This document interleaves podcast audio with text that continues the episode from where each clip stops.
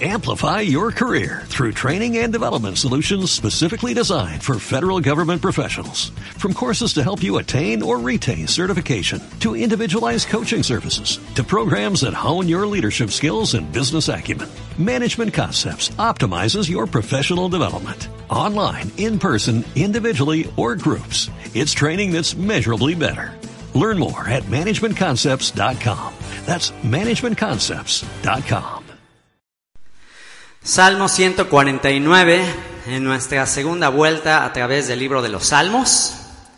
Vamos a leerlo juntos, estamos ya en el desenlace final de este libro. Y el desenlace de este libro representa el desenlace de la historia de la humanidad. De eso se trata el libro de, los Salmos, es todo un recorrido a través de todas las vivencias, experiencias, eh, logros, angustias, pruebas, sufrimientos, caídas, levantamientos, etc. El libro de los Salmos es como un recorrido a través de toda la historia de la redención del ser humano y concluye como ha de concluir la historia de la humanidad. ¿Cómo va a concluir? Con júbilo, con alabanza, con celebración, con fiesta. Así que estos últimos salmos ya están como eh, mostrándonos el desenlace de la historia Vamos a leer el Salmo 149, que comienza con la palabra aleluya, una de las palabras más populares, más conocidas en el ámbito de la fe, aleluya. Aleluya, cantada a Jehová, Jehová simplemente la transliteración del nombre el que será, el que es y el que fue, cantada a Jehová cántico nuevo, su alabanza sea en la congregación de los santos. Alégrese Israel en su hacedor, los hijos de Sión se gocen en su rey. Alaben su nombre con danza, con pandero y arpa a él canten, porque Jehová tiene contentamiento en su pueblo, hermoseará a los humildes con la salvación. Regocíjense los santos por su gloria y canten aún sobre sus camas. Exalten a Dios con sus gargantas y espadas de dos filos en sus manos para, ejecutar venganza entre las naciones y castigo entre los pueblos, para aprisionar a sus reyes con grillos y a sus nobles con cadenas de hierro, para ejecutar en ellos el juicio decretado. Gloria será esto para todos sus santos. Aleluya. Padre, te damos gracias por este salmo que vamos a estudiar el día de hoy. Señor, danos tu visión Danos tu visión de los últimos tiempos, danos tu visión de cómo será aquel día donde tu pueblo, tus elegidos, tus predestinados danzarán, te cantarán, celebrarán y anunciarán a las naciones que tú has vencido. Bendito seas por los méritos de nuestro Salvador, Yeshua. Amén. Bueno, pues a este salmo lo vamos a titular Enfoque de la danza enfoque de la danza. Les digo que yo estudiando este salmo, hoy en la mañana lo estaba estudiando y, y a la hora de ir leyendo así verso por verso, eh, parte del método que yo utilizo para escudriñar, para estudiar, es eh, ir pensando en cada término, cada palabra, cada frase que, que, que quizás no está tan clara para mí. Realmente yo cuando estudio no tanto estoy pensando en lo que voy a decir, no tanto estoy pensando en lo que voy a enseñar. Más bien lo que yo estoy pensando a la hora de estudiar un, pasaje de la escritura es eh, que yo quiero entenderlo. Yo quiero entenderlo, si hay algo ahí que no me queda muy claro, lo investigo, leo, checo comentarios, me voy a, a, la palabra en el idioma original, etcétera, y de esa manera voy aclarando los términos y ya que me queda claro a mí, ya que yo lo entiendo, entonces ahora sí ya lo puedo compartir. Y a la hora de compartirles, lo único que yo hago es lo que la palabra ya hizo en mí. Y de aquí se deriva un principio. Tú no puedes hacer eh, nada, o Dios no puede hacer nada a través de ti que primero no haya hecho en ti. Ya que la palabra, ya que se te aclaró, ya que te tocó, ya que te impactó, entonces ya simplemente la compartes y, eh, y eso es todo. ¿no? Hoy en la mañana que yo compartía con ustedes, pues simplemente estaba compartiendo con ustedes esto del tema del vino nuevo y todo, estaba compartiendo con ustedes lo que ya había sucedido en mí.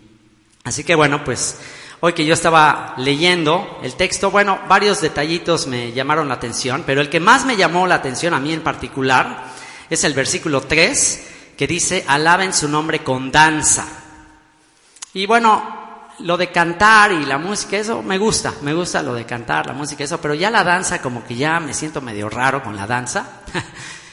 y hoy en particular dije, Señor, hoy yo quiero entender por qué hay que bailar, por qué, o sea, qué, qué, qué, o sea, quiero entenderlo. O sea, dice que el rey David danzaba con todas sus fuerzas y era muy elocuente en su manera de danzar. Yo dije, yo quiero danzar como David lo hacía. Yo quiero entender qué le motivaba tanto, por qué lo hacía. ¿Hay algo que yo no estoy entendiendo, Señor? ¿Hay algo que yo no estoy captando de qué es esto de la danza?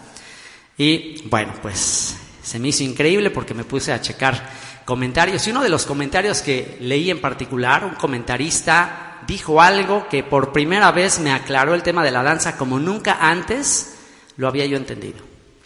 Y ya les platicaré de eso. Entonces, vamos a comenzar con la primera palabra y por eso les digo que el título de este salmo es Enfoque de la danza. ¿Para qué danzar? ¿Para qué bailar? ¿Cuál es el enfoque de la danza? ¿Por qué Dios nos hizo seres eh, rítmicos? Bueno, algunos, ¿no? ¿Por qué nos hizo seres ¿Por qué? ¿Por qué lo del ritmo? ¿Por qué? ¿Por qué? ¿Por qué danzar? Bueno, hoy vamos a hablar de eso y también, aún los que no tengan ritmo, también se pueden consolar porque van a darse cuenta que, que la danza es mucho más que estar ahí moviendo el piecito, es mucho más que eso, ¿ok? O bailar así como el resorte, o sea, van a ver que es mucho más que eso.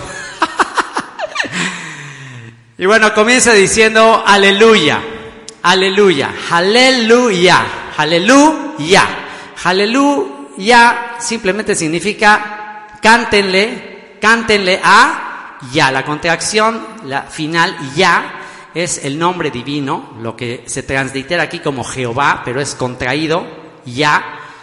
Eh, es la parte inicial del nombre sagrado, las cuatro consonantes del nombre sagrado que aparecen en hebreo, Yud, Hei, Hei, que simplemente significan el que será, el que es y el que fue. Aleluya. Cántenle al que será. Cántenle al que será. Cantad a Jehová. Ahí está la transliteración. Jehová, eh, que es otra vez la transliteración de Yud Hei el que será Yehovehaya. El que será, el que es y el que fue. Cantad al que será, al que es y al que fue. Y eh, como introducción, antes de que ya nos metamos de lleno a este, a este salmo, Vamos a Isaías 65, 17. Isaías 65, 17. Vamos a leer lo que dice este texto. Dice, porque he aquí, yo crearé nuevos cielos y nueva tierra y de lo primero no habrá memoria, ni más vendrá al pensamiento. Fíjense lo que anuncia el profeta Isaías. Isaías dice que Dios va a crear nuevos cielos y nueva tierra. Si te gustan los cielos y si te gusta esta tierra, prepárate para la nueva tierra y los nuevos cielos que el Señor va a hacer. Algo totalmente renovado. Hoy que hablábamos del vino nuevo, bueno, el Señor todo lo va a hacer completamente nuevo. Y dice, eh, he aquí que yo crearé nuevos cielos y nueva tierra, y de lo primero no habrá memoria, ni más vendrá el pensamiento. Va a ser tan glorioso lo que Él va a hacer cuando se establezca su reino, va a ser tan glorioso, va a ser tan grandioso, que ya ni nos vamos a acordar de lo pasado. Y comienza diciendo eso, cantad al que será, al que es y al que fue, cántico nuevo. Y aquí la palabra cántico en hebreo es la palabra shir. Shir. Cantar al Señor cántico Shir Hadash.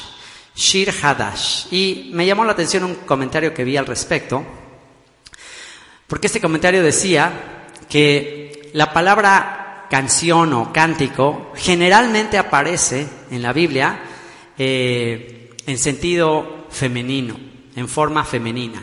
Shira, ¿no? Shira. ¿Te suena familiar, Kelly? Shira generalmente en hebreo aparece canción, cántico como Shira. Pero aquí, en este salmo, no aparece como Shira, sino como Shir. Y este comentarista dice, ¿por qué aquí ya en el desenlace de la historia aparece la palabra cántico en masculino? Dice, porque la palabra shira, femenino, eh, representa la parte femenina que está dando a luz, que da luz, y al dar a luz, pues es algo que se renueva continuamente. Entonces, eh, eh, la parte femenina representa la renovación, los nuevos nacimientos, Dice entonces, eh, los nuevos nacimientos, la historia de la humanidad es una, una, historia de cambios, es una historia de renovación, pero cuando se establezca el reino de los cielos, cuando ya venga el reino, ya no va a haber más renovación, ya no va a haber más restauración, ya eso va a ser lo eterno, lo definitivo, ya no va a tener que estar Dios componiendo las cosas, porque ya todo va a ser perfecto. Entonces este comentario dice algo muy lindo al respecto y dice, cuando se establezca el reino, el cántico nuevo que se va a dar en ese momento ya va a ser un cántico perfecto, ya no va el definitivo. Ahora sí que eh, la última y nos vamos, ¿no? Este ya es un cántico que ya no hay más, ya no, ya, ya qué más. Es el clímax de la alabanza. Cantad al que será, al que es y al que fue. Cántico nuevo, Shir Hadash, el clímax de la alabanza. Su alabanza sea en la congregación de los santos. Congregación de ahí está relacionado con la palabra cajal, congregación, una asamblea, una reunión de santos. Y ahí la palabra santos es una palabra eh, que se puede traducir también como en la congregación de sus devotos. Es la palabra hasadim, que está relacionada con la palabra geset, y la palabra geset quiere decir también misericordia, piadosos, los piadosos, los misericordiosos. Alégrense, alábenle en la congregación de los que son piadosos, de los misericordiosos. Bienaventurados los misericordiosos, dichosos los misericordiosos. ¿Por qué? Porque alcanzarán misericordia. Alégrese Israel en su hacedor. Alégrese Israel en su hacedor. Israel tiene la revelación de, del creador del universo. Israel no nada más tiene la revelación como el resto de las naciones de que existe un creador, Israel tiene la revelación de que ese creador eligió a Israel para ser su especial tesoro. ¿Y cuál es el propósito de Israel? ¿Para qué fue creado el pueblo de Israel? La palabra Israel, ¿qué significa? ¿Qué significa Israel? El que vence con Dios, el que vence, el que prevalece. También está relacionada con la palabra yashar, que significa el recto, el que no se aparta ni a diestra ni a siniestra, el que se mantiene en el camino. ¿Para qué fue creado Israel? Está escrito también, este pueblo he creado para mí mis alabanzas publicará. Fuimos creados tú y yo, ¿sabes para qué fuimos creados? Para agradecer, para alabar, para adorar. Ese fue el propósito de nuestra creación. Así que ahora puedes entender por qué te sientes a veces triste, vacío, aburrido, hastiado. Si te sientes hastiado, aburrido, vacío, si sientes que algo te falta, ese es un indicativo de que no estás cumpliendo el propósito por el cual fuiste creado. Una vez que estás cumpliendo el propósito por el cual fuiste creado, entonces en su presencia hay plenitud de gozo, delicias a su diestra para siempre. Una vez que tú estás en su presencia, le alabas, le adoras, le agradeces, uff, hay algo que te produzca más paz, más éxtasis, más plenitud que estar adorándole, alabándole, agradeciéndole? ¿Hay algo que te produzca más gozo, más alegría que esto? No existe. ¿Por qué? Porque este pueblo creado para mí, mis alabanzas publicará. Alégrese Israel en su hacedor. Los hijos de Sión se gocen en su rey. Los hijos de Sión. ¿Qué significa la palabra Sión? Sión es un nombre que se le da a la ciudad de Jerusalén también. A la ciudad de, Jerusalén también se le conoce como Sión. ¿Y qué significa Sión?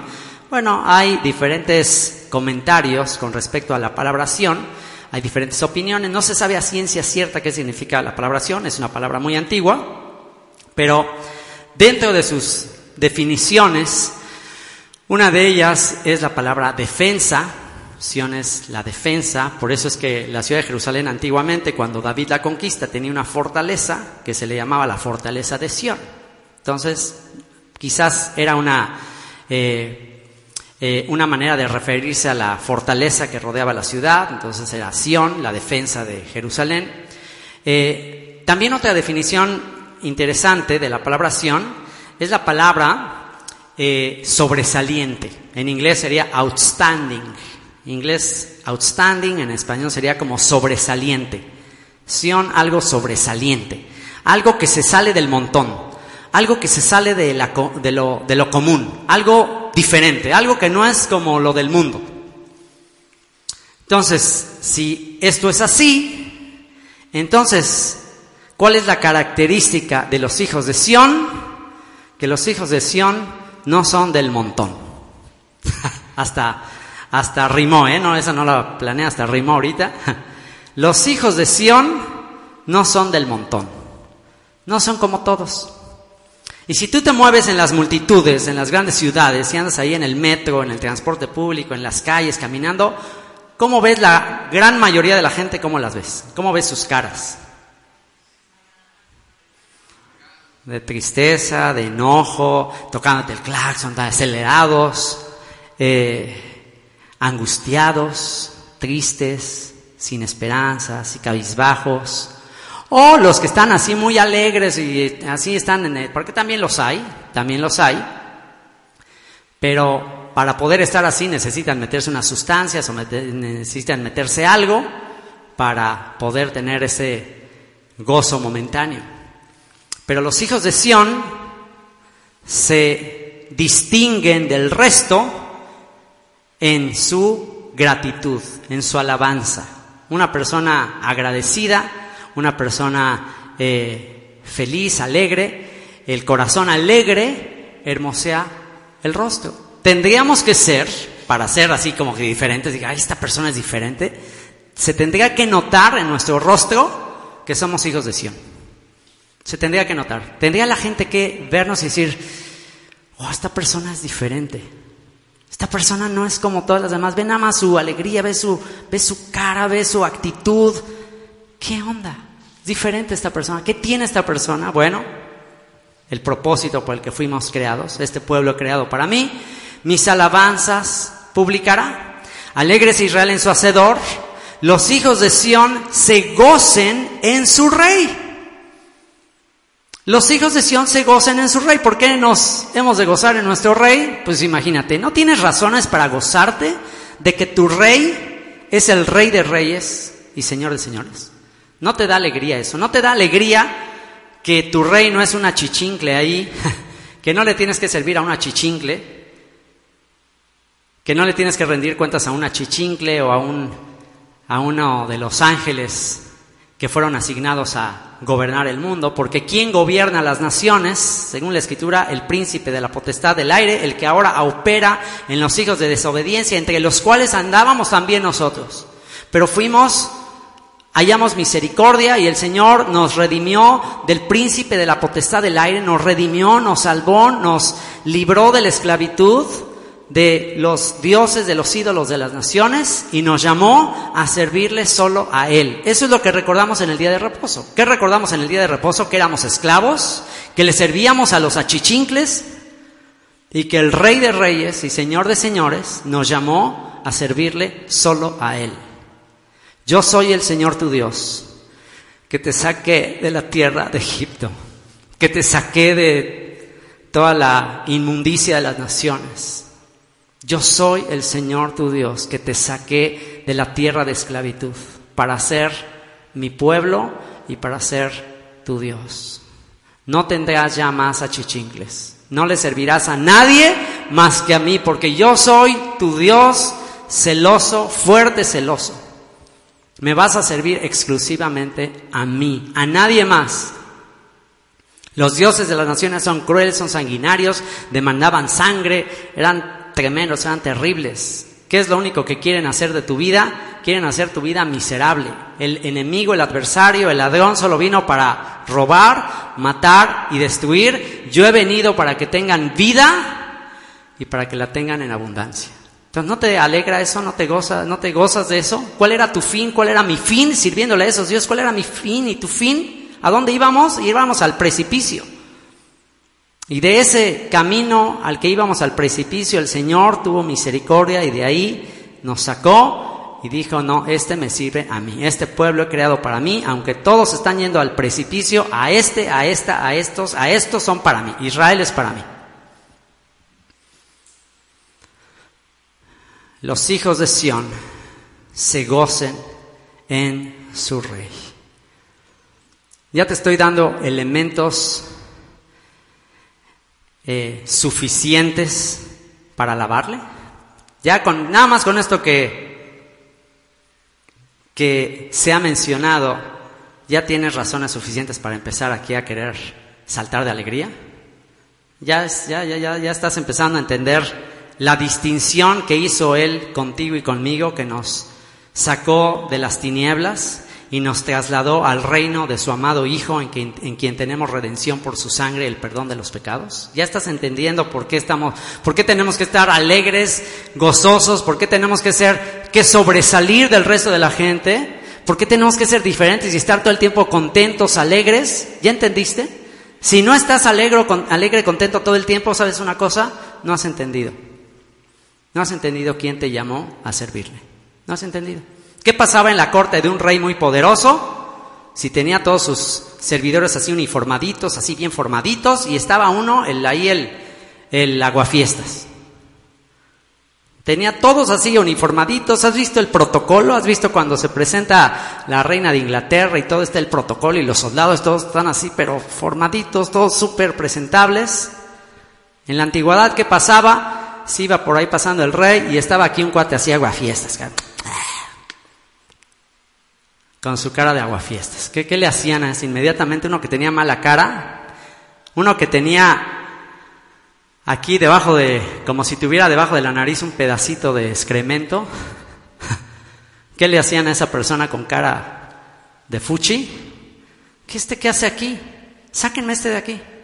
Me está aquí este aguando la fiesta. Así que si hemos sido creados para gloria suya, si hemos sido creados para alabanza, más le vale, más vale que le avisemos a nuestra cara. Más vale que, bueno, si estamos alegres, el corazón alegre hermoso el rostro, ¿no? ¿Cuántas veces no tenemos cara y te preguntan, ¿estás gozoso? ¿Tienes gozo? Sí, sí, tengo gozo. Hoy, pues, avísele a tu cara. Pero es que lo tengo por dentro. lo tengo, tengo gozo en mi corazón. Por fuera tengo una cara de amargado impresionante, pero por dentro estoy que brinco de alegría. ¿Cómo puede ser? Entonces dice, los hijos de Sión se gocen en su rey, sé diferente, sal del montón. Y aquí viene el texto central para lo que a mí, porque bueno, ya, ya el éxtasis de, la celebración, de la alegría, ya es ser muy expresivos. Entonces, ya hay algo donde ya eh, echas la casa por la ventana, es con la danza. Ya la danza ya es echar la casa por la ventana, ¿no? O sea, a lo mejor, ah, bueno, sí soy alegre, sí, sí, estoy contento, bueno, ya estoy sonriendo, por lo menos. Pero ya de estar sonriendo, ya, ok, ya se me quitó mi cara amarga. Ya de eso, ahí empezar a bailar y todo, no, eso ya es, ya es una exageración. ya danzar ya es, ya son palabras mayores. Ya es con tu cuerpo ya expresar que estás agradecido. Y justamente dice, alaben su nombre. ¿Y qué es su nombre? ¿Qué representa su nombre? Su carácter, sus atributos, sus planes, sus propósitos y de manera así ya concreta, su presencia. Alaba que su presencia, su carácter, sus propósitos están en tu vida. Alábale, ¿cómo? Con danza. Con danza. Con danza. Y ahí es donde yo me puse a orar y Señor, pero ¿cómo? ¿Cómo, se baila? Porque pues ya en gusto se rompen géneros, ¿no? Y hay toda clase de música para danzar. Entonces, eh, tratando de hacer canciones dedicadas a Dios, pues hay diferentes géneros, diferentes ritmos y hay, es siempre muy controversial el tema de los géneros musicales, es muy controversial, ¿no? Hay por ahí una gran controversia en que si la música moderna se puede usar así como qué clase de música se puede usar para alabar a Dios y que eh, en ese tema de la música se divide en un montón las opiniones. Hay iglesias súper conservadoras que no se permiten ni siquiera aplaudir. No, no, no, hay de ti si te ven aplaudiendo. No, no, no, no, no, no vayas a aplaudir. No, no, eso es del diablo. No, aplaudas. Así. Hay que gozarte batiendo las manos, moviendo las manos, pero aplaudir no. Eso es del mundo. O algunas que se prohíbe meter batería, no, batería, tuc, tuc, tuc, tambor. No, no, no, no. Entonces ya hay un montón de diferentes opiniones con respecto a la música. ¿Sabían ustedes que en tiempos de Mozart, por ejemplo, de algunos de los compositores clásicos, su música era considerada como muy mundana para las iglesias? Y ahora escuchas música de Mozart pues, ¿a quién podría pensar que eso es muy mundano? Entonces, una vez más, en gusto se rompen géneros. Y es muy controversial decir qué música, qué, qué música sí, qué música no. Y hoy investigando ese tema y decir, bueno, pero Señor, ¿cómo, cómo, cómo bailaría David? ¿Cómo danzaría David? O, o, aún en, la semántica, aún en el término. Aún en el término, en ámbitos de fe, ámbitos religiosos, utilizar la palabra baile también es como que medio, como que se asocia con baile del mundo, ¿no? No, no, no baile, baile no, danza. Y bueno, pero ¿cómo tiene que ser la danza? La danza tiene así que decir así como, como hebrea o, o cómo, cómo tiene que ser la danza. Y eso estaba yo pensando hoy. ¿Cómo se le danza al Señor? ¿Qué significa? Y wow, me puse a leer comentarios, me puse a investigar. Y hubo un comentario en particular que me llamó mucho la atención. En el comentario de la editorial Art Scroll, eh, que es uno de los comentarios que yo consulto para los salmos, es un comentario eh, de rabinos judíos eh, clásicos, de diferentes comentaristas judíos, sobre el libro de los Salmos. En el comentario de Teilim o Salmos, volumen 2, del Salmo 149, en el versículo 3, aparece un comentario de un rabino llamado Rashi, de Francia, que hace un comentario que nunca antes había yo visto, nunca yo antes había visto este tema de la danza y me impactó.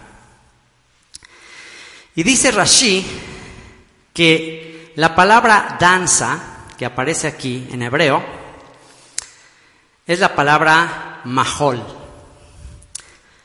Alaben su nombre be mahol.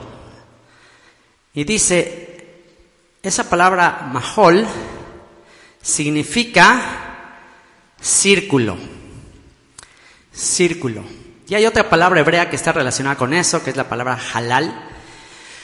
Y literalmente lo que significa es un círculo.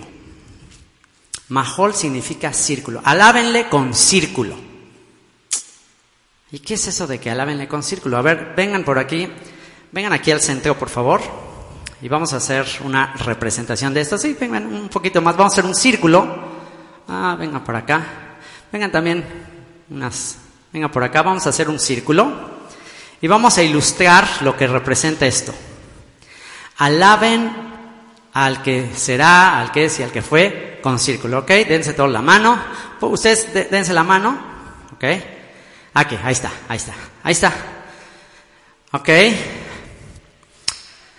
Escuchen esto a ver qué les parece. Escuchen esto. Por eso puse la canción al principio, conmigo danza, el que ama mi alma. Esta es la canción tema de este salmo.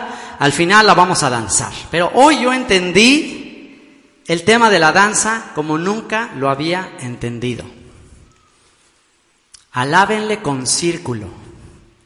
Majol, pero está hablando de un círculo que en el centro tiene un espacio abierto.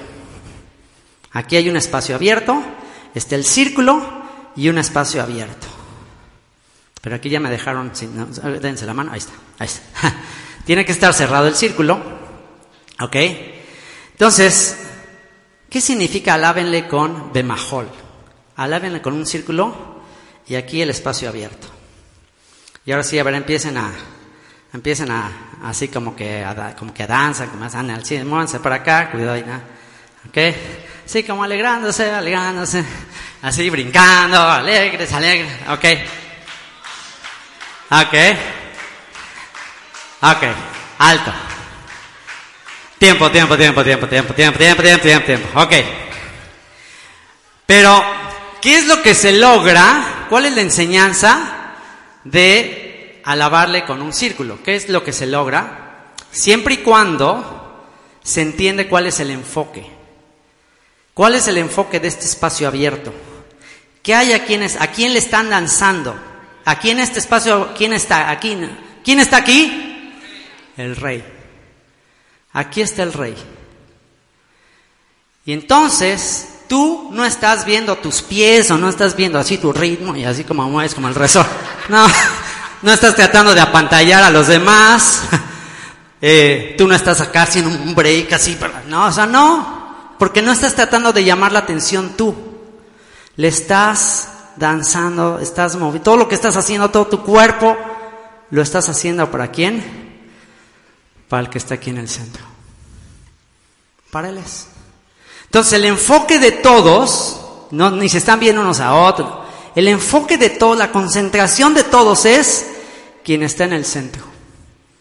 Y viene otra explicación impresionante, y dice Rashid, que al danzar así, se acabaron las diferencias, se acabaron las divisiones. Y él dice, y aquí ya no importa que eres ashkenazí, que eres sefardí, que eres yemenita, ya no importa, él lo se refiere en el sentido de las diferentes subdivisiones del pueblo de Israel o del pueblo judío, que cada quien tiene sus costumbres, sus formas, aquí ya no importa. Aquí ya no importan tus costumbres, tus formas, porque ya no importa lo que tú eres, importa el que está aquí en el centro. Entonces tú al estar danzando, no estás pensando en lo que estoy diferente, mira, este es diferente de mí, mira cómo se viste. Ya no estás pensando en nadie, ya el enfoque ya no son las personas. El enfoque es el que está en el centro. ¿Qué les parece? Tomen asiento. Y ahora piensen en esto. Piensen en esto. Piensen en la diferencia entre danzarle al que ama tu alma y danzarle al mundo, a los dioses de este mundo, o al novio, o a la novia, o, a la gente, o a los cuates. Piensa la diferencia.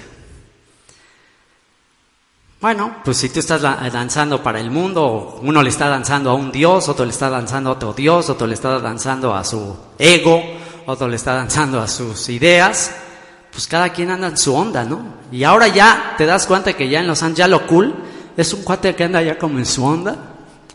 Y anda solito como loquilla, anda en su onda. Y todo el mundo lo ve y dice, wow, ese cuate trae buena onda, ese cuate trae buena onda. y eso es ya, ¿qué es lo que trata de hacer Satanás? Divide y vencerás. Cada quien en su onda.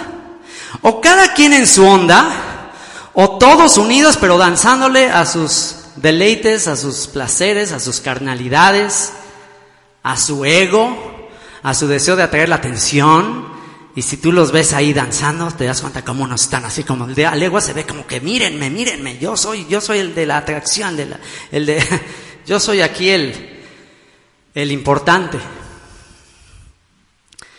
Y es utilizar tu cuerpo para deleite personal o para deleitar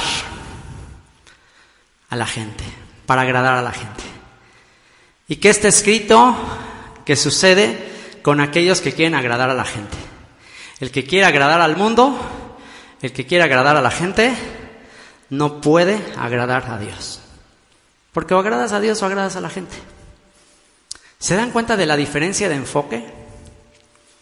¿Se dan cuenta que es difícil juzgar, cuestionar a alguien porque, ay, no, como música del mundo, como, o sea, Si tú criticas y juzgas a la gente que hace eso, y pues yo he caído en eso y todos podemos caer en eso, eh, y yo de manera como instintiva, natural, como que no me gustaba eso del baile, no me gustaba. De verdad que he tenido que hacer cosas increíbles. Este, de chiquito, eh, mis hermanas a fuerza me, me me querían que bailara. Ya mis hermanos, cada que mis papás iban de fin de semana fuera de la casa, pobre de mí, porque me quedaba y se armaba la fiesta en la casa. Y pues yo soy el menor de ocho hermanos y empezaba, y era la época de los, de los hippies, era la época del rock and roll, y empezaba el rock and roll. Cada fin de semana era el rock and roll, y pues a mí me agarraban ahí como de títer y me querían que estuviera bailando ahí con mis hermanas, y yo me chocaba, yo por eso oía la música y me, me causaba, y no sé por qué, instintivamente me chocaba. Y luego en una ocasión cuando andaba yo tratando de conquistar a mi esposa, en una boda que fuimos, todo lo que tuve que hacer con tal de conquistarla, porque mi suegra fue a la mesa donde yo estaba y que me jala y que me arrastra a la pista de baile. Y literal, lástima que mi suegro ya se durmió, pero mi suegro les puede platicar. denle ahí un, codazo para que les platique. Pero mi suegro lo cuenta muy chistoso. Literal, mi suegra me arrastró, pero yo dije, no, esta es mi oportunidad. O sea, si, si aquí no acepto, hasta aquí llegué. Y mi suegra me arrastró a la pista de baile y mi suegra le, a ella le fascina el baile, bailando y así, que el danzón y no sé qué. Y yo así, yo como todo tieso, yo así, oh, todo tieso, rarísimo me sentía. Pero aún en el tema de la, de la danza ya para Dios o hebrea o lo que sea, aún con eso, como que, y sobre todo con las danzas así que tienen ya coreografías y todo, de repente como que como que aún las coreografías yo decía, bueno, pues son como de show, o sea, son como que para la gente esté viendo, ay, qué bonitos pasos y qué, qué lindo. Y, y como que no, no, no, no me cuadraba. Por primera vez me cuadra. Por primera vez entiendo todo el tema de la danza. Puede ser hebrea, puede ser la que sea, pero si no está cumpliendo el objetivo, de Mahol, de que el centro sea él, de que el enfoque sea él y no tú y no tus pasos acá que voy a pantallar a todos. Si el centro y el enfoque no es él, entonces no está cumpliendo tu cuerpo el propósito por el cual fue creado. ¿Y cuál es el propósito de tu cuerpo, de tus miembros, de el cuerpo en el que vivimos? ¿Cuál es la función que tiene este cuerpo que tenemos ahora? Os ruego por las misericordias de Dios, que presentéis vuestros cuerpos en sacrificio vivo, santo y agradable a Dios, que es vuestro culto racional. No os conforméis a este siglo, no tomes la forma de este siglo, de este mundo, no te hagas como el mundo, sino transformaos por medio de la renovación de vuestro entendimiento para que comprobéis cuál sea la buena voluntad de Dios agradable y perfecta. Que tu cuerpo sea un altar, que tu cuerpo sea un templo de su espíritu. Y que lo que mueva tu cuerpo, que antes lo entregaste, como dice el apóstol Pablo en su carta a los romanos, estos miembros, que los entregaste como instrumentos de iniquidad. Estos miembros que los usaste como instrumentos de pecado y de maldad. Estos miembros que los entregaste a la inmundicia, ahora entrégalos en servicio santo y agradable al Señor. ¿Qué se hacía con los sacrificios, esos corderos que se entregaban en el altar que se hacían? Se quemaban completamente. La carne se quemaba la carne y ese olor subía en olor fragante. De modo que todo lo que hagamos en el cuerpo tiene que ser un sacrificio vivo, santo y agradable a Él. Y todo lo que hagamos ya sea que comamos, que bebamos o hagamos cualquier otra cosa, que todo sea hecho para gloria de Dios Padre.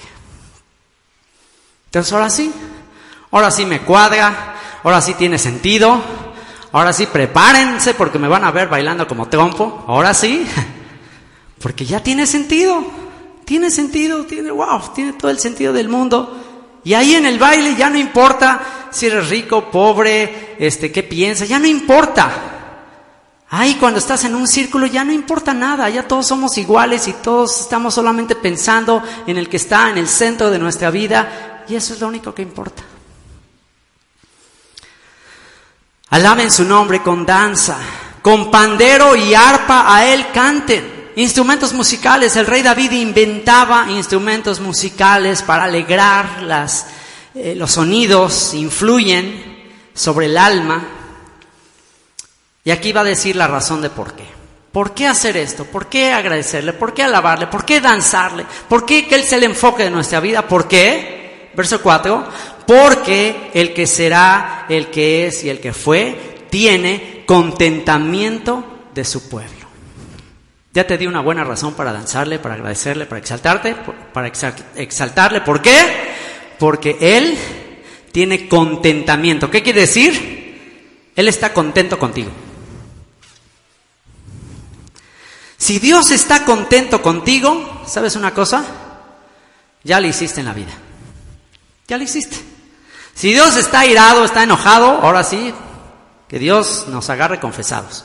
Pero si el Señor está contento, está alegre, está deleitado, dice, este pueblo para esto lo creé, estoy contento, uh, ahora sí prepárate, porque derramará sobre ti bendiciones hasta que sobreabunden. El Señor está contento. ¿Qué significa estar contento? Lo opuesto a estar enojado, desilusionado, triste, como dicen, ah, este es un bueno para nada. O sea, qué desperdicio de vida. No, gózate, alégrate porque el Señor te ve, te ve que eres parte de su pueblo y te dice, este es mi hijo amado en el cual tengo complacencia. Porque el que será, el que es y el que fue tiene contentamiento en su pueblo, hermoseará a los humildes con la salvación. Esta es, esta es la razón por, para alegrarte. Te hermoseará, te ha hecho hermoso con la salvación. ¿Por qué te ha hecho hermoso? ¿Por qué tiene contentamiento contigo? ¿Sabes por qué? ¿Por qué se contenta con vernos? Porque no te ve a ti, no me ve a mí. ¿A quién creen que ve? Ahí la palabra salvación es la palabra Yeshua. Él no te ve a ti, Él no me ve a mí, Él ve a su Hijo Yeshua. A los que antes conoció, a estos predestinó, y a los que predestinó, a estos llamó, y a los que llamó, justificó, y a los que justificó, glorificó, para hacerlos conforme, conformes a la imagen de su Hijo, para que Él sea el primogénito entre muchos hermanos. O sea que cuando Él te ve a ti, ve la obra consumada de Yeshua. Y entonces, te ve hermoso, me ve hermoso. Con Cristo estoy juntamente crucificado y ya no vivo yo, mas vive Cristo en mí. Lo que ahora vivo en la carne, lo vivo en la fe del Hijo de Dios, el cual me amó y se entregó a sí mismo por mí. Entonces, hermoseará a los humildes con la salvación. Regocíjense los santos por su gloria. Regocíjense, alégrense. Y aquí te dice por qué. Por su gloria. Este pueblo creado para mí, mis alabanzas publicará. Para gloria mía los he creado, los formé y los hice. ¿Qué quiere decir? Que tú y yo vivimos solo para su gloria palabra gloria, kabod, vivimos solo para su gloria. No vivo para mi gloria, por eso no tengo que bailar como el resortes para que todos me vean o echarme unos... No, no, no, no, no vivo para mi gloria. No quiero que me aplaudan, no quiero que digan, ay, guau, este cuate está gruesísimo. No, no, eso no importa. Yo vivo para su gloria. Y me haré más vil para su gloria. Yo tengo que menguar para que Él crezca. Entre más trate yo de llamar la atención para mí, menos puede sobresalir Él. Es necesario que yo mengüe y que Él crezca. Mi vida es para su gloria. Por eso dice, los humildes, regoncíjense los santos por su gloria. Fuiste creado para su gloria. Ese es todo tu propósito. Y canten aún sobre sus camas. ¿Qué quiere decir canten aún sobre sus camas?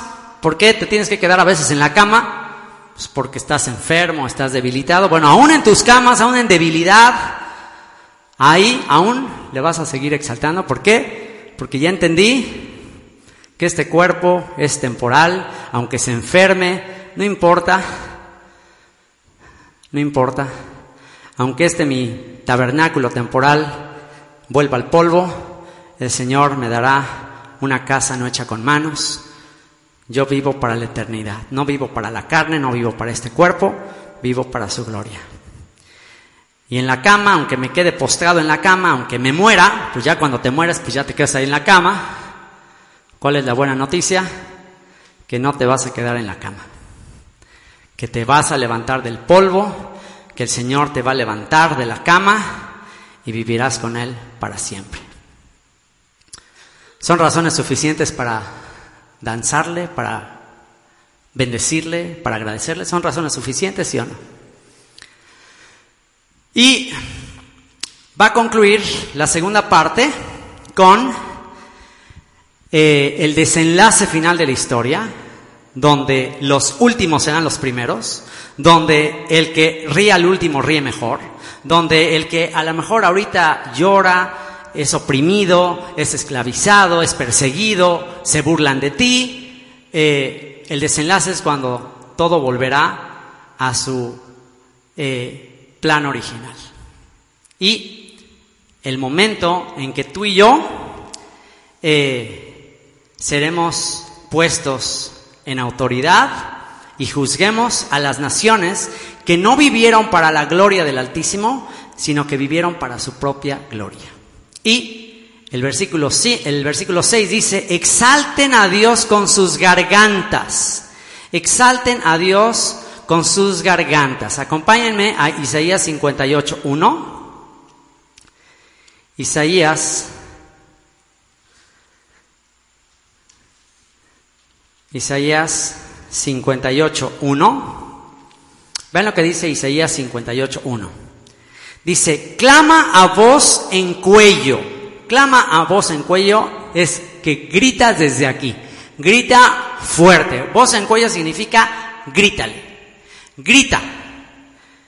Grita, no te detengas, alza tu voz como trompeta, como shofar. ¿Para qué? Dice, clama a voz en cuello, grita, no te detengas, alza tu voz como trompeta, como un shofar, como ese, ese shofar, ese se, utilizaba para salir a la guerra o para un sonido de alarma. Y dice, grita como shofar y anuncia a mi pueblo su rebelión y a la casa de Jacob su pecado. Y es justo lo que, con lo que va a terminar el Salmo 149, ¿ok? Utiliza tu voz, utiliza tu garganta para exhortar a las naciones, para llamar a las naciones, no te detengas y anúnciale a la gente que está viviendo para su gloria, que está viviendo para sus propios deleites y muéstrales un camino más excelente, un camino mejor. Y dice, Exalten a Dios con sus gargantas y espadas de dos filos en sus manos. Espadas de dos filos en sus manos.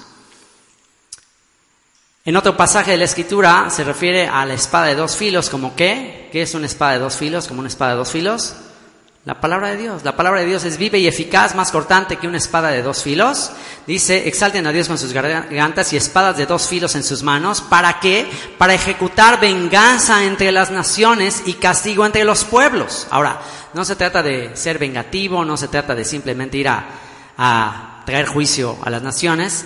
Esto tiene que ver con, con eh, la redención al final y esto tiene que ver con el destino final de los hijos de Israel, eh, gente que decidió no vivir para su gloria, pero vivir para la gloria del Altísimo, y que va a revertir la maldición del ser humano, cuando en vez de escuchar la voz del Creador y obedecerle solo a Él, decidió escuchar la voz de la serpiente y siguió a la serpiente y todo se echó a perder. Todo se echó a perder en el jardín del Edén cuando el ser humano, en lugar de darle gloria a su creador, a su hacedor, decidió él mismo ser como Dios. ¿Cuál fue el engaño de la serpiente?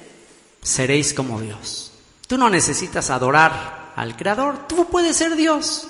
Tú llama la atención para ti, tú, tú vive la sensación. Y ahí empezó la corrupción desde el mismísimo jardín del Edén, luego más adelante los hijos de Dios se rebelaron, Génesis capítulo 6, los ángeles caídos, toda esa rebelión, toda esa corrupción, luego en la torre de Babel, ¿qué sucedió en la torre de Babel? Las naciones quisieron construir una torre que llegara hasta el cielo y se corrompió toda la humanidad y después los hijos de Israel en algún momento también se corrompieron y todo se echó a perder. Pero aquí en el desenlace de la historia, los humildes, los que ya aprendieron la lección, pues ahora sí, tomen espadas de dos filos en sus manos, eh, alcen la voz para ejecutar venganza entre las naciones y castigo entre los pueblos. Y luego dice, para aprisionar a sus reyes con grillos y a sus nobles con cadenas de hierro. ¿Y cuál será el destino de los humildes? ¿Cuál será el destino de los últimos? ¿Cuál será el destino de los que se humillaron? Ellos van a ser puestos en lugar de los rebeldes. Vas a tomar el lugar, la autoridad, la posición de aquellos que se rebelaron, de aquellos que quisieron vivir para su gloria. ¿Y qué sucederá? Ahora tú, los últimos, serán los primeros y ahora tú y yo juzgaremos a los que reinan sobre las naciones, que son estos que se mencionan aquí en el verso 8, los nobles. Esta palabra nobles es una referencia a los que dirigen a, los reyes de las naciones. ¿Quién dirige a los reyes de las naciones? Bueno, en la profecía de Daniel vemos que cada nación, vemos un ejemplo de que cada nación tiene una potestad. El apóstol Pablo dijo que nuestra lucha no es contra carne y sangre, sino contra principados, contra potestades, contra gobernadores de maldad en las regiones celestes. Es decir, desde la torre de Babel, Dios asignó a diferentes potestades el dominio, el gobierno de cada nación. Por eso es que cuando Daniel está orando, está clamando por, por perdón de su pueblo, dice que viene el rey de Persia y el rey de Grecia y está viendo una, eh, un conflicto espiritual. Cada eh, gobierno de cada país tiene su contraparte en el ámbito o en la dimensión espiritual. Entonces, aquí en el juicio final, dice que los humildes, los elegidos, los hijos de Sión, van a traer castigo a los pueblos, van a prisionar a los reyes, hablando de los gobernantes que se rebelaron, y hablando de los nobles, los que dirigen a los reyes. Estos son los ángeles caídos. Como dijo el apóstol Pablo en eh, su carta a los Corintios, en su primera carta a los Corintios, ¿no sabéis que vosotros juzgaréis los ángeles? O sea que nosotros vamos a juzgar a los ángeles caídos, a los que se rebelaron, a los que buscaron su propia gloria, y a ellos serán encerrados con cadenas de hierro para ejecutar en ellos, y esto me encanta, este último versículo está impresionante. Verso 9, para ejecutar en ellos, ¿qué dice? El juicio decretado. En hebreo la palabra decretado es la palabra katuf. ¿Qué, qué significa? El juicio escrito para ejecutar en ellos el juicio escrito. Y wow, esto me voló el cerebro cuando leí esto. Porque entendí el porqué de la importancia de estudiar las sagradas escrituras de día y de noche. Y estudiarlas, y estudiarlas, y estudiarlas, y estudiarlas, y estudiarlas. Porque, ¿qué crees? Dios ya nos reveló el desenlace de la historia. Ya Dios nos reveló a nosotros de qué se va a tratar toda la historia. Ya está escrito. El script ya está hecho. Ya no hay que hacer una nueva película, una nueva historia, ya no hay que improvisar. Ya todo está escrito. Y si tú y yo conocemos lo que está escrito, ya conocemos el desenlace de la historia, ya que nos puede preocupar para ejecutar en ellos el juicio Katuf, escrito. ¿Y cuál será nuestra reacción cuando veamos que todo lo que escribieron los profetas, los apóstoles, todo lo que está escrito aquí, qué sucederá cuando ya vemos que se cumplió al pie de la letra? ¿Qué sucederá? Gloria será esto para todos sus santos Aleluya. ¿Tanta? ¿Qué te parece?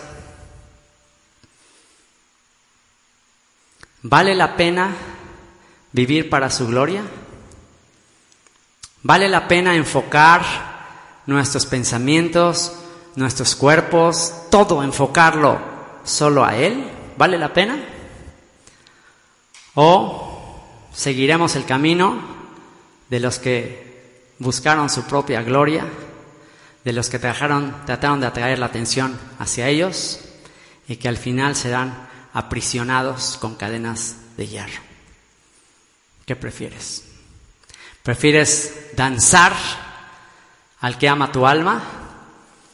¿O prefieres danzarle a tu carne o danzarle a alguien más que no es digno, que no ha amado tu alma como Él lo hizo? ¿Quién quisiera hacer un círculo aquí para cerrar esta reunión?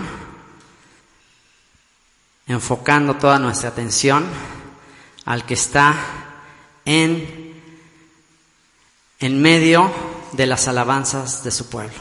Yo habito en medio de las alabanzas de mi pueblo. ¿Quién quiere cerrar esta reunión? Tomados las, las manos en círculo ya sin importar quién es más rico, quién es más pobre, quién es más alto, quién es más chaparro, quién es más gordo, quién es más flaco, quién es chino, quién es lacio, quién es eh, mexicano, quién es no mexicano, quién es venezolano, quién es... Ya no importa. Todas tribus, naciones y lenguas haciendo un círculo, ya no viendo más diferencias y enfocada toda nuestra atención en el que está en el centro. El autor y consumador de nuestra fe. Pueden hacerlo hacia allá, aquí, eso por eso está en el centro. Es más, miren, aquí va a estar excelente porque esto es el centro. Aquí está la palabra, esto es el centro. Entonces todos vamos a danzar alrededor. Esto representa su presencia, su decreto escrito, su palabra escrita. Él está aquí. Y ya aquí ya no importa, ya nadie te va a ver, no te preocupes. Ya por primera vez yo voy a danzar con libertad. Ya no importa si así no me muevo muy mal, ya no importa porque ya no me importa si me están viendo porque no estoy danzando para ti. estoy danzando para el que está en el centro.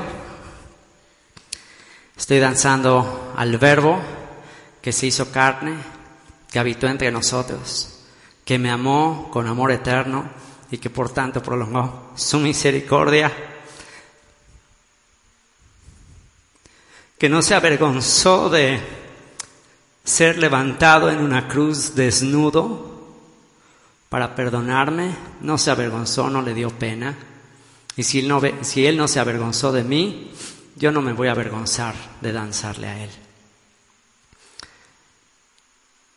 El que se avergüenza de mí, dijo él, yo me avergonzaré de él. Así que no me avergüenzo, no nos avergonzaremos de entregar nuestros cuerpos en sacrificio vivo, santo y agradable a Él. De no mover mi cuerpo, de no entregarle mi cuerpo a las pasiones, a los deseos carnales, a la vanagloria de la vida, a llamar la atención para mí, Mientras dancemos, piensa, no a nosotros, no a nosotros, Señor, sino a ti sea toda la gloria. Te aseguro que la próxima vez que estés en un, en un baile, te aseguro que la próxima vez que estés ahí en el baile del perrito o en el baile de no sé qué tantas cosas que hay ahora, ya no te vas a sentir a gusto. Ya vas a decir, ¿qué estoy haciendo? No es a mí la gloria, no es para nadie más. Ante Él me haré más vil. Así que cerremos este Shabbat con el enfoque correcto de la danza.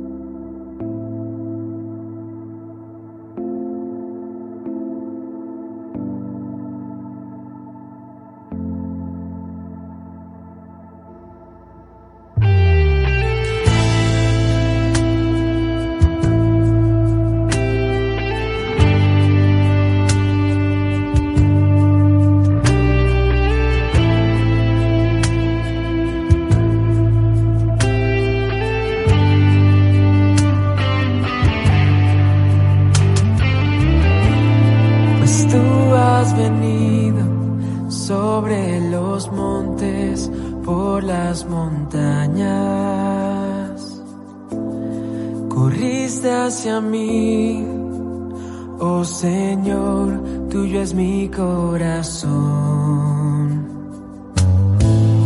Pues tú has venido sobre los montes, por las montañas, corriste hacia mí, oh Señor,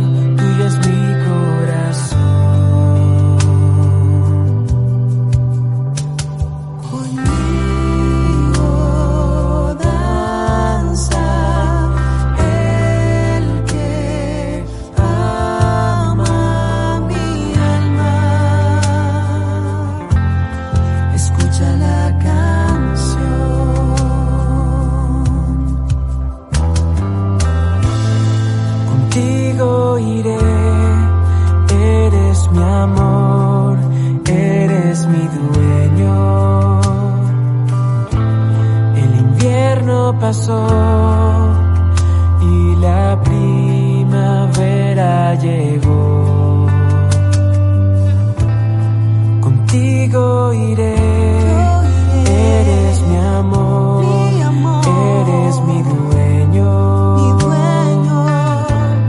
El invierno pasó y la primavera llegó.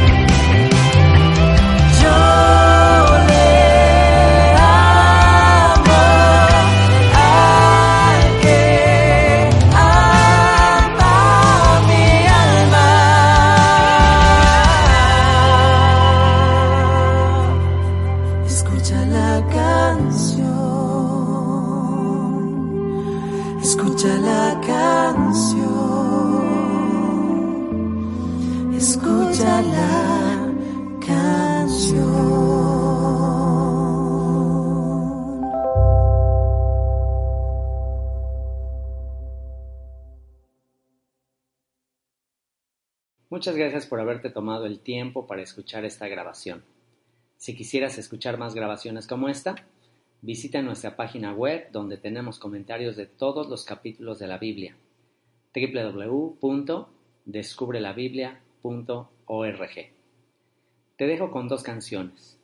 La primera la compuso mi hija hace algunos años. La letra expresa mi oración de que Yeshua, la estrella de la mañana, ilumine tu alma. Y la segunda la compuso un servidor. después de descubrir y comprender el mensaje de la Biblia y ser iluminado por la luz de esa estrella resplandeciente de la mañana.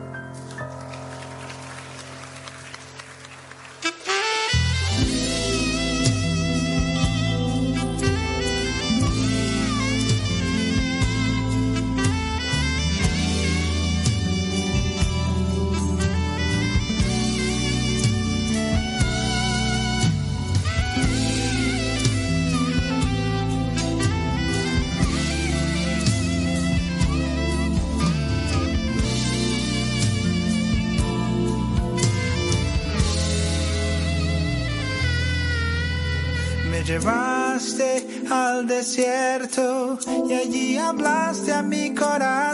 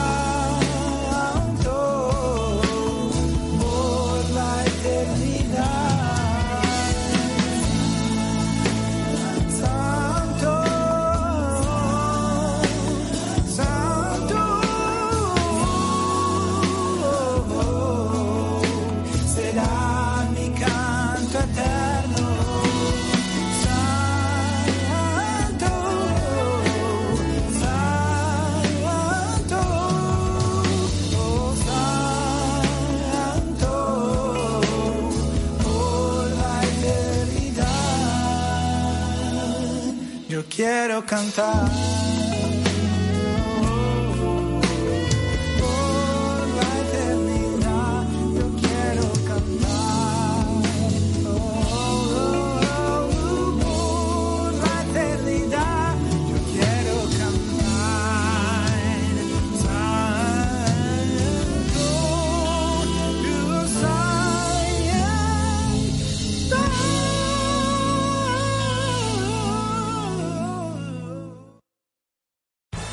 Amplify your career through training and development solutions specifically designed for federal government professionals.